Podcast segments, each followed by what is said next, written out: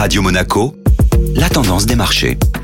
Radio Monaco place à la tendance des marchés avec Société Générale Private Banking. Bonjour Agnès Amoir. Bonjour Benjamin. Les chiffres du chômage américain ont animé les marchés hier. La séance d'hier a démarré sans grande tendance. Les investisseurs attendaient avec impatience les chiffres du chômage états-unis qui étaient dévoilés dans l'après-midi. Ce chiffre est un des indicateurs regardés par la Réserve fédérale américaine pour sa future hausse de taux, savoir si la hausse sera de 25 ou de 50 points de base. Les inscriptions au chômage sont ressorties au-dessus des attentes à plus de 200 000 inscriptions. Autrement dit, les mauvaises nouvelles sont des bonnes nouvelles actuellement pour les marchés et ce chiffre fait pencher la balance plutôt vers une hausse modérée de 25 points de base. Les marchés, notamment les marchés américains, ont repris quelques couleurs suite à cette publication. Et du côté de l'Europe, comment ont évolué les marchés? Les marchés ont évolué en dents de scie proche de l'équilibre en Europe. Le secteur immobilier était le plus en retrait avec des valeurs comme Unibail, Vonovia, Aranton ou LG Immobilien. Vonovia, qui était déjà affecté au début de la semaine pour une éventuelle corruption avec ses sous-traitants, était en baisse d'environ 5% hier. Et la valeur allemande LG Immobilien a annoncé hier suspendre son dividende afin de renforcer son bilan et le titre perdait près de 10% hier.